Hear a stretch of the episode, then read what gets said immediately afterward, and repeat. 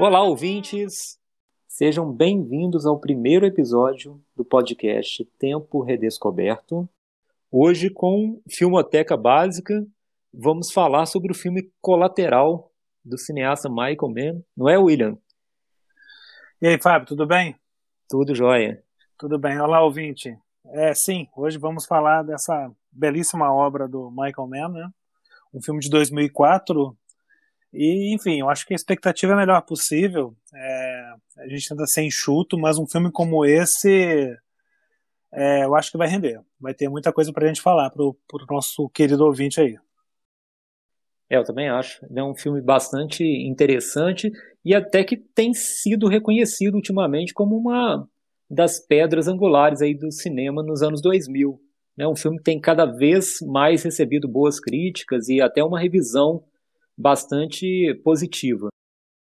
É, eu concordo. É, na verdade, o, Michael Mann, né, ele vem da, da TV, né, TV americana, ele faz um, um seriado dos anos 80, Miami Vice, e que é muito importante é, para a cultura americana e para ele também, enquanto domínio de linguagem.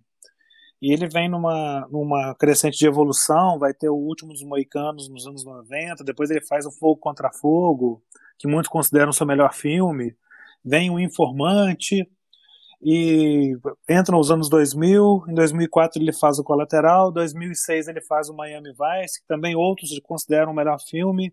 Enfim, eu acho que essa parte de ser o melhor, o seu o, o mais importante, né, não vem ao caso aqui agora. Que eu posso dizer é que o Colateral é um dos filmes do meu coração, assim, um filme que eu adoro, é, talvez até o Miami Vice seja mais bem acabado, mas o Colateral é um filme que me, me ganha mais. É, eu, eu, eu, reflito mais sobre o filme do que enquanto cinema do que com relação ao Miami Vice. Não sei você. Então, William, para mim também é um filme bastante importante, né? Um filme do coração também. Eu assisti quando quando eu estava num momento importante da minha relação com o cinema, aprendendo mais sobre o cinema e, e nesse sentido ele me pegou muito, assim, né, no sentido da, da imagem, é, da visão do ser humano também que ele traz. Então é um filme legal assim para poder falar sobre ele, porque ele ocupa um lugar importante na minha trajetória, assim, na minha relação com o cinema. É, e é, é uma boa porta de entrada para o universo cinematográfico mesmo. É, você falando sobre imagem, sobre humano, né? É, tem uma coisa que eu já gosto de destacar, né? Quando, quando me vem à cabeça assim, colateral, né? Para cada filme a gente vem alguma coisa na cabeça, mas no, com relação ao colateral vem sempre, para mim, a referência do duplo da imagem, sabe? É, você tem dois personagens, dois, dois protagonistas, vamos chamar assim, né? É, o Vincent, interpretado pelo Tom Cruise, e o Max, que é o motorista de táxi, interpretado pelo Jamie Foxx. Você tem uma briga ali de diálogos entre Darwin e Ting, a parte de mutação constante, que é uma constante também na obra do, do Michael Mann. É uma situação entre táxi e limusine, vivida pelo personagem do Max. A vida e a morte o tempo todo está permeada no filme. Tipos de masculinidade, são dois homens totalmente diferentes, o Vincent e o Max.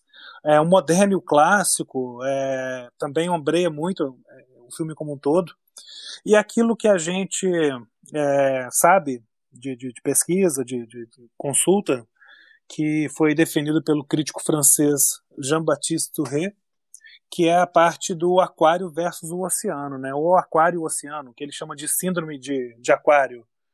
É, e a gente vai falar aqui hoje aqui um pouco mais sobre isso, mas assim, só para começar a conversar, eu acho que ficam duas coisas para mim. Primeiro o duplo da imagem que eu falei, e tem também essa parte da dívida. Não, não diria muito bem uma dívida, mas assim, talvez uma homenagem. Até porque eu acho que o Michael Mann ele vem da mesma linhagem de cineastas americanos como John Ford e Michael Cimino. Nessa parte de acreditar mesmo na grandeza, na imponência do plano. A mise-en-scène da construção do plano nesses três cineastas, para mim, é algo muito evidente. E vai prestar homenagem, assim, eu já vou passar a bola para você, senão eu vou ficar falando aqui duas horas. É, mas vai, vai, vindo várias homenagens e várias referências cruzadas é, de cinema com relação ao colateral ao cinema clássico. Você vai ter essa questão profissional que estão nos filmes do Hawks, a parte que eu falei inicialmente do duplo, você tem no próprio Hitchcock, né, o duplo como um todo. E basicamente também a gente pode fazer uma relação, né, não querendo forçar a barra, mas pode fazer uma relação com Persona do Bergman e com Taxi Driver do Martin Scorsese. Fantástico mesmo essa essa riqueza de referências que ele traz no filme. É um filme com, muita, com muitos elementos né, que podem ser destrinchados aqui e até mesmo que demonstram um conhecimento e uma homenagem à própria história do cinema. Eu, eu, gosto também de ver o filme por esse por esse prisma que você mencionou, né, de referências a outros cineastas, de referências a outras ideias, a outros temas. É, eu queria chamar a atenção uma coisa, você comentou sobre essa questão profissional, os temas do filme, a questão do, do convencimento. É, eu acho que ali tem uma questão profissional que é retratada no filme. Eu acho que todos eles estão envolvidos em situações que decorrem da própria atividade profissional. Né? Todos os personagens somente se relacionam por causa desse aspecto profissional. Mas eu acho que ele lida com a questão que o ser humano precisa se convencer de ser bom em algo. Né? Então a gente tem a, a personagem no início do filme que vai se preparar para depor e ela testemunha a insegurança dela, é, que sempre antecede a uma sessão tribunal. A gente tem um taxista que se preocupa muito em convencer a mãe de que ele é melhor profissionalmente do que do que ele realmente é. A gente tem o personagem do Tom Cruise que é um, um assassino que se convence que ele é realmente muito bom, mas ao mesmo tempo tem um outro lado aí talvez vai ao encontro da sua ideia do duplo, né? Esse convencimento vem com preço. Eu acho que ser bom profissionalmente é, cobra um preço do ser humano, né? Ser bom nesse sentido de excelência que o que o personagem do Tom Cruise exemplifica, né? Na, no sentido mais acabado no filme. Isso vem com um preço para o ser humano, né? Então eu acho fantástico o filme como que ele trabalha com essa com essa visão do, do aspecto profissional do ser humano como uma linha muito tênue entre a nossa fragilidade e a nossa necessidade de, de, de autoconvencimento e de convencimento dos outros. Correto, concordo. É, e é bom você falar sobre isso, né? É, até para pontuar algumas ideias do cinema do Michael Mann. É, essa história do convencimento, do profissionalismo que permeia todo o filme, ah, o profissionalismo é bem evidente mesmo, é, e aí me remete sempre aos personagens do Howard Hawks, que tem essa, essa verve, essa, essa raiz do profissional, não importa quão difícil o trabalho é, ele vai lá e faz e cumpre. E para ele, assim, é, não é nada hercúleo fazer uma, uma situação dessa, não. É uma coisa da vida mesmo. Mas é engraçado, quando você fala essa história da, da, da situação toda que os personagens vivem com relação ao convencimento. É, de novo, eu vou voltar no Tio aqui na, na parte do, da síndrome de aquário, que ele fala. É, o Rei também ele vai falar um, é, do, do, cinema do Michael Mann, que ele chama de desobediência civil, é, citando até o Turreau, que aí é um pensador francês. Mas os personagens eles estão presos dentro de um aquário, dentro de uma vida, de um, de um pequeno mundo, vamos falar assim, de um pequeno nicho, e para eles, assim, darem vazão ou começarem a contemplar uma situação mais sublime, eles têm que olhar o oceano. É, abertura deles para o oceano, que é algo maior. Então, eles meio que têm que quebrar a rotina, a, a situação mesmo assim, desse total profissionalismo para enxergar esse oceano. O que no filme que hoje a gente está falando aqui, o Colateral, vai estar representado pela aquela fotografia que o taxista, o Max, carrega ali no quebra-sol do, do táxi dele das Maldivas. Então ali é como se o personagem saísse dessa rotina de trabalho, desse ambiente, e visse para em seu horizonte um sublime que possa ser contemplado. E aí, assim, eu já vou passar de novo a palavra para você, a gente tem muito para falar sobre esse filme. Vem mais uma outra ideia do Touré também, que eu acho fantástica, que ele vai falar com relação à parte da gravidade do fluxo, né? Os personagens eles estão andando nessa paisagem pós-moderna dessas cidades fantasmagóricas. É, John Ford faz filme no deserto, Michael Mann faz num deserto pós-moderno, que são as cidades grandes. E a, a, a, mutação desse personagem ela acontece de maneira muito pesada, né? O fluxo é pesado. É, existe uma, um, um, centro gravitacional desse personagem em termos de moral, em termos de existencialismo ali, que faz com que esse desenvolvimento vai acontecer, mas não vai ser fácil não. Na minha percepção do filme, um momento importante dessa transformação que você menciona é quando eles cruzam com uma com dois lobos numa, numa avenida. Parece que ali há uma transformação, ou pelo menos a percepção da transformação por parte dos personagens. É um momento até que eles ficam mudos, não comentam sobre aquilo, mas há uma troca de olhares entre o personagem do Tom Cruise e, o, e um dos animais que dá a entender que há um, um, entendimento que não havia antes por parte do personagem dele. Me parece que entra um pouco nessa questão dessa transformação, ou até mesmo de, de um entendimento de uma, de uma situação é, até então para ele incompreensível. Uma situação pode ser até um pressentimento da morte. Não saberia dizer exatamente como, que, como interpretar essa passagem, ou mesmo se é possível interpretar essa passagem. Eu acho que ela fica no campo do, do esotérico. Mas me parece um momento chave ali no filme para dar suporte nesse né, argumento aí da transformação que você menciona. É, sim. Eu acho que essa mutação, né, e de novo, a história do duplo, né? Salvo engano, são dois lobos é, que aparecem no, no, no, plano. Então, esse duplo também do homem e do animal, né? É, da, parte de voltar para a natureza, para a naturalidade dos fatos, sair realmente, e aí uma outra situação de contemplação do sublime, do, da síndrome de aquário, o cara está preso numa rotina, onde é que você vai ver um lobo, né? Tipo, geralmente na sua rotina você não, não se enquadra, mas está sempre no horizonte essa possibilidade de sublimação e de contemplação de, de algo maior e utópico. Mas, Fábio, uma coisa que eu acho interessante, é, e é bom a gente pontuar uma parte técnica do filme, é, é uma coisa que é muito comentado, mas que é bom a gente destacar aqui também. É com relação ao uso de câmera digital. O Michael Mann, no colateral, ele começa a usar câmeras digital porque ele é muito muito fixado na ideia da beleza das cores da noite. Eu até há pouco tempo eu assisti o último filme dele, o Black Hat, que é o hacker, e coloquei no, no Facebook uma passagem de uma música do David Bowie, The World is Turning Blue and There's Nothing I Can Do, do, do Space Oddity. Mas o que eu quero dizer com isso não é nada com relação ao Bowie, não, mas é só para falar o seguinte: essa imagem blue, essa imagem azul, as cores da noite, todas a, a, as pastilhas de cores que uma noite permite, o digital faz com que ele atinja a, a, plenitude, vamos falar assim.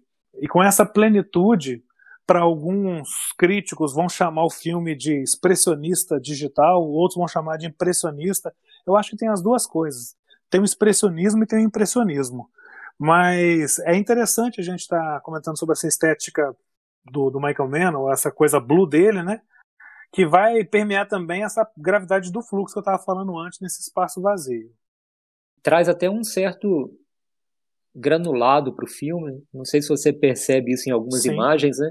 É, eu acho extremamente bonito. Eu acho que é uma escolha feliz nesse caso, porque ele consegue incorporar isso para o ambiente, para o retrato psicológico e, e emotivo dos personagens. Então, eu acredito que é uma escolha fantástica essa ideia de filmá-lo com, com tecnologia digital, porque ele consegue captar de uma forma muito feliz essa questão pós-moderna da cidade, a cidade até como um, um novo deserto, né? até remetendo a uma ideia de um faroeste também, só que dentro de uma paisagem urbana. E ele consegue captar isso muito bem com essa tecnologia digital e faz o filme ser marcante também nesse sentido. Tem uma hora que ele está dentro da boate também, que essa questão do azul fica muito fica muito evidente. É uma, é uma das assinaturas do filme, sem dúvida alguma. É, e é uma assinatura do próprio Michael Mann. É, Fogo contra Fogo, Miami Vice, o próprio Hacker, você vai ter imagens nessa, nesse granulado azul, sabe? Momentos chaves do filme, talvez seja esse oceano azul que se sublima na frente do, do personagem, assim. E a própria palavra blue, né? De tristeza, de melancolia. É, você falou da parte da pós-modernidade, né, dessas cidades, é, essas selvas de pedra, vamos falar assim. É, existe mesmo toda essa paisagem urbana pós-moderna no filme, assim, que é muito bem captada. E como a gente está falando aqui, pode parecer um deserto, um western, alguma coisa, mas tem é, dois pontos que é interessante a gente falar com relação a isso. Primeiro, como que ele capta esse pluralismo de Los Angeles. O filme é feito em Los Angeles, como também é feito o Fogo contra Fogo, como também foi feito o Fogo contra Fogo, que é um filme de 95. É, o pluralismo de Los Angeles a gente consegue observar de várias formas, mas vou me ater aqui apenas a um ponto: aos nightclubs. É, o filme mostra três nightclubs com três tipos de músicas diferentes. O principal, que é o. Quando eu falo principal, assim, que é um ápice do filme, é um nightclub de jazz. Você tem um nightclub de música country, folk, mais puxado pro rock, e mais pro fim, na penúltima morte do filme, é, só lembrando um pouco, contextualizando aqui o nosso ouvinte, esse assassino Vincent, interpretado pelo Tom Cruise, ele vai a Los Angeles para matar cinco pessoas. São cinco testemunhas de um caso. E ele aluga o táxi do Max, que é o Jamie Foxx, para passar essas horas com ele do final da tarde, do, da, da, parte da, da aurora ali, até o amanhecer e deixar ele no, no aeroporto para fazer o serviço dele e aí consegue acontece toda a transformação. Então essa penúltima morte já é um nightclub de música eletrônica. Então tem esse pluralismo, mas também uma desconexão de Los Angeles, que até o próprio Vincent fala uma hora no filme que ele não gosta de Los Angeles por causa disso. Acha tudo muito desconexo, tudo muito distante, muito esquisito. Esse é um ponto que eu acho que é interessante. E a forma também como o Vincent ali serve de. Parece que o táxi muitas das vezes é, serve como se fosse uma espécie de divã. O Vincent é o analista e o Max é o, é o analisado ali. O tempo todo ele está fazendo quase que uma terapia com o Max para libertar essas vontades de potência que está dentro dele e que não deixam existir. E aí, para eu é, concluir assim essa parte do pensamento e passar a bola para você, daí o porquê de eu falar do persona do Bergman. É, o Bergman faz a fusão no, no filme dele, né, entre as duas personagens, e nesse também. Tem uma hora que o Vincent vai falar assim: você vai se passar por mim. E é um momento chave para o Max, porque aí ele se reconhece enquanto toda a sua potência e começa a mudar e tomar a rédea da situação. Mas vamos lá, vamos falar mais, Fábio, porque esse filme tem muita coisa assim que eu acho que dá para comentar. Mas o táxi como divã, para mim, é uma coisa interessante, só para voltar também um ponto. Eu pedi para você falar, mas já estou falando. É, se eu falei com persona, eu citei o Taxi Driver, né? O Travis do Taxi Driver, interpretado pelo Robert De Niro, é, vai para uma estação do inferno. É uma descida para o inferno. Esse é o contrário, existe uma, uma, uma sese, vamos falar assim. Não uma sese, no, no sentido mais puro da palavra, não. Mas existe alguma esperança. No Taxi Driver, o final do filme ali me parece uma desilusão mesmo. Então, William, eu queria mencionar mais especificamente dois pontos aí que você levantou.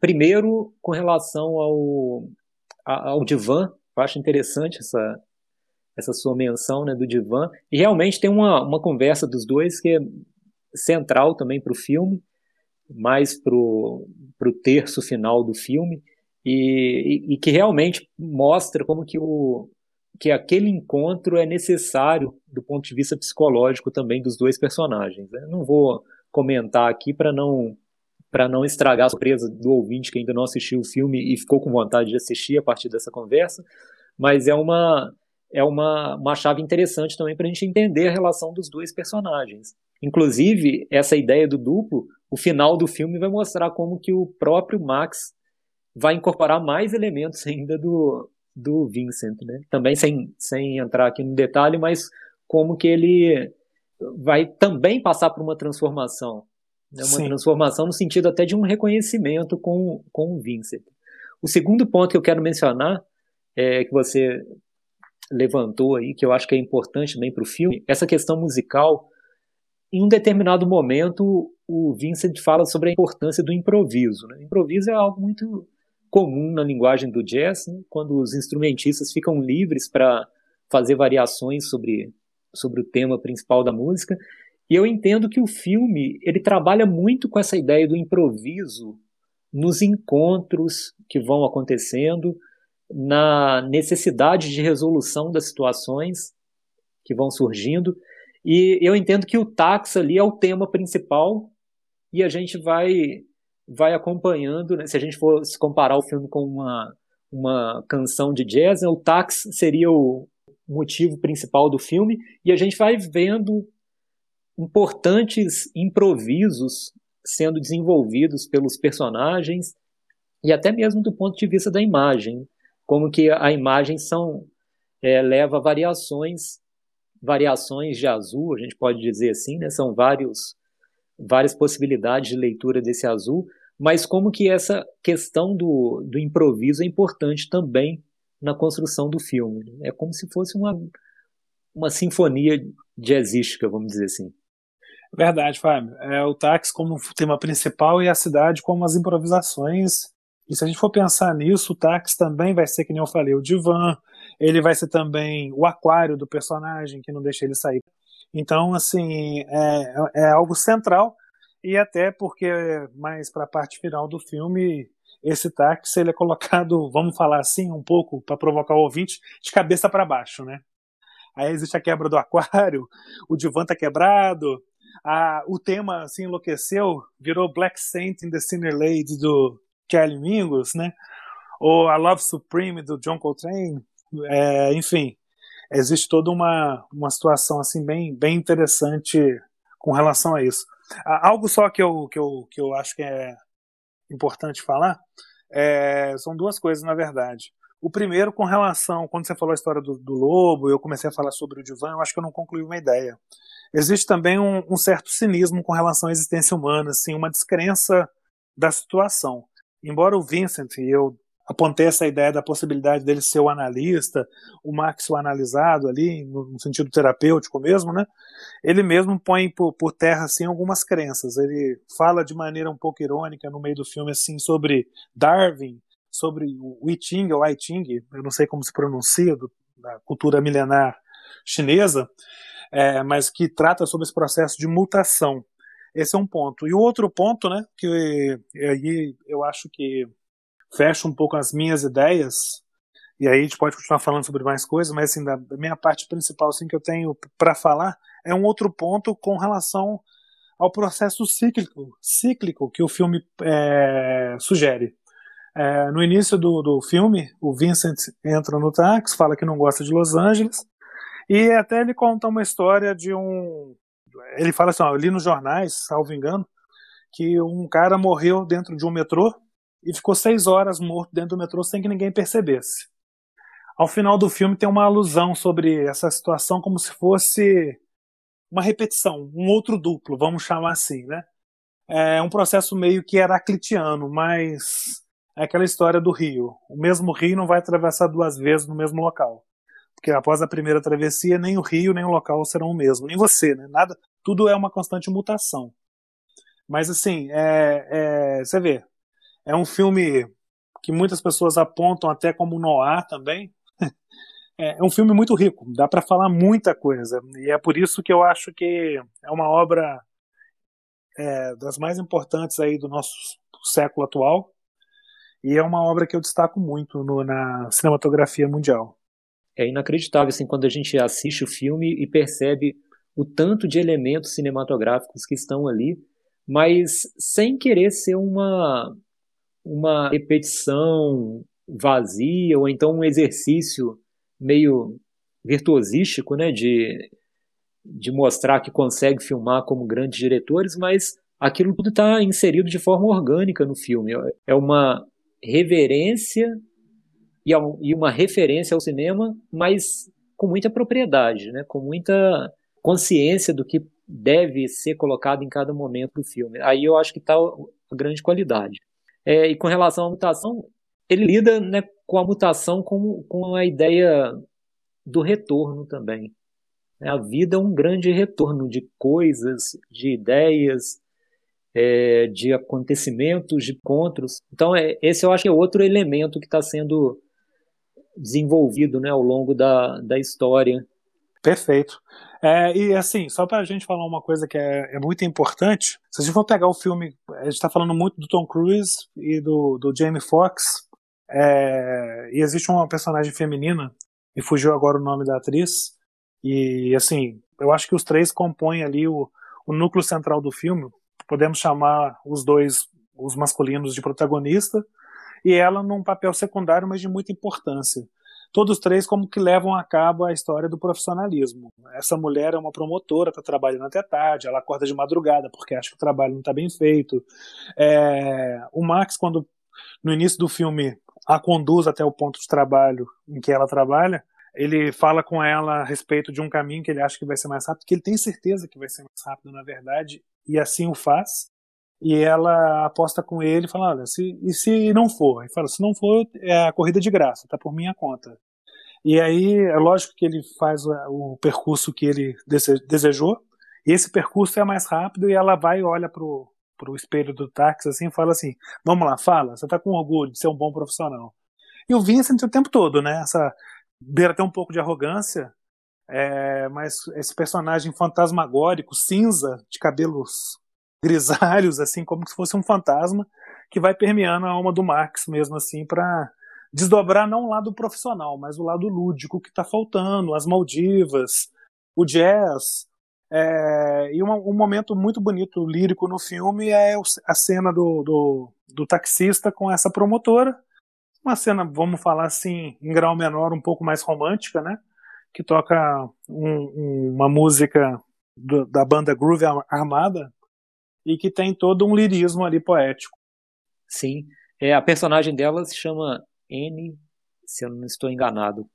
É, só para ilustrar, ah, aí, você okay, fez menção okay. à personagem dela. Bom, William, eu acho que é isso, né? Já percorremos aí ideias importantes né, do filme, uma boa ilustração do que se pode esperar né, desse filme. É, e como a gente sempre gosta de fazer, né, Fábio? Eu acho que a gente pode deixar aqui agora no finalzinho algumas dicas, né, pro, pro nosso ouvinte aí. Não só o colateral, que fica como dica de filmoteca básica, outras dicas, né?